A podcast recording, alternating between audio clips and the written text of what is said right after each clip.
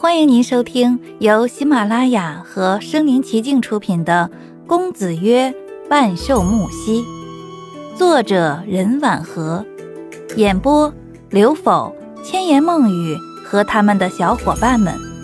欢迎订阅第三十三章。我理解安竹的心情。因为我第一次遇到木西先生，也是这副惊为天人的样子，就仿佛看到天上落下的星辰，感到不可思议。我转头看一眼木西，他视若罔闻地看着前方。每次下车时，他都是这副高冷的样子，尤其是穿着一丝不苟，更显得疏离淡漠。很难想象这样的人会爱上别人。我对木西先生说道：“木先生，我去上课了。”他轻嗯了一声，冷冰冰地看我一眼，可见我刚才那番话有多让他生气。在收回目光的瞬间，安竹从窗口对他说：“木先生你好，我是春秋的同学，叫安竹。”木西先生这才抬眼看向安竹，客气地笑了一下。安竹慌忙说道。你你好，穆先生，很高兴认识你。木西先生这才淡淡的回应道：“你好。”低沉暗哑的嗓子富有磁性的迷人，笑容又像落入泉水中的月牙那么美好，世人都会有所心动的。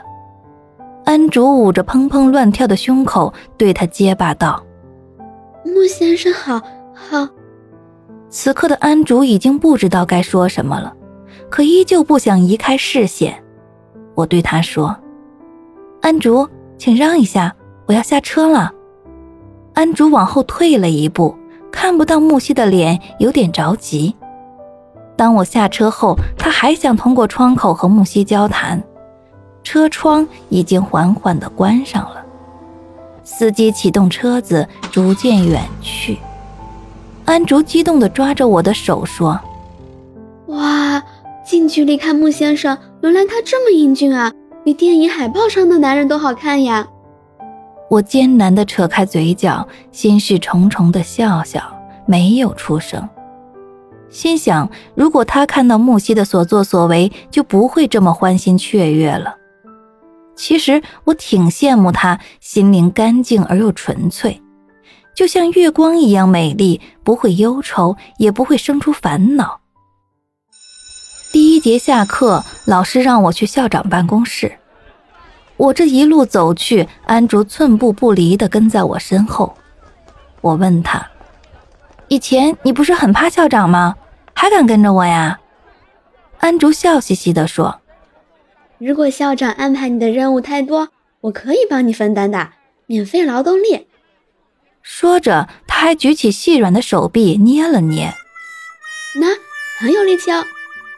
我笑了一下，虽然我是一个比较枯燥的人，但因为有安竹这个朋友，我在学校的生活还不算单调。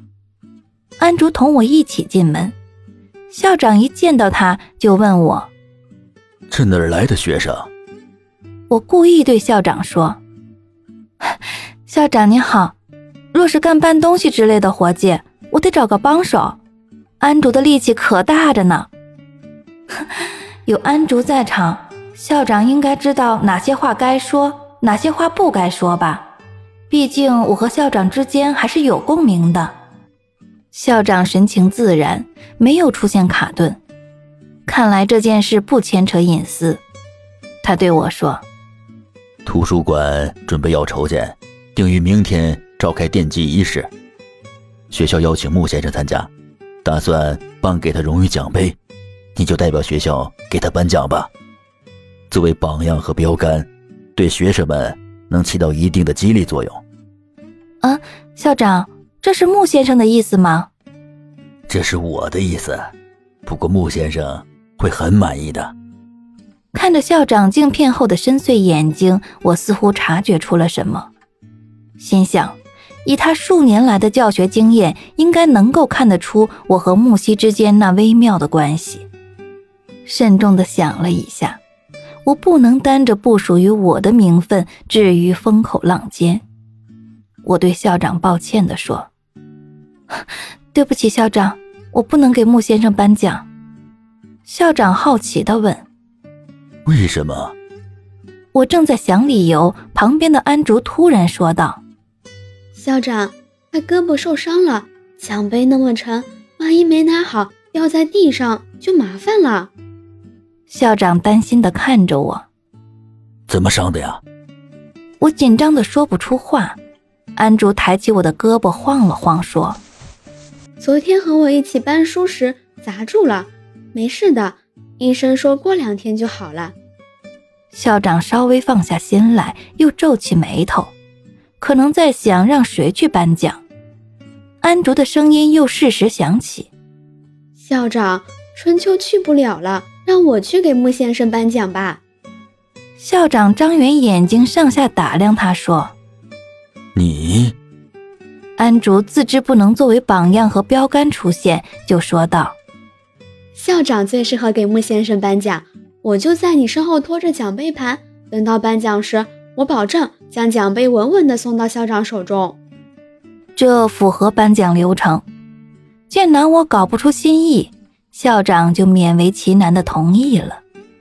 离开校长办公室，安竹开心得不得了，对我说：“春秋，托你的福气，我终于可以在近距离看穆先生了，真是谢谢你呀。”我五味杂陈地看着安竹，在心里对他说：“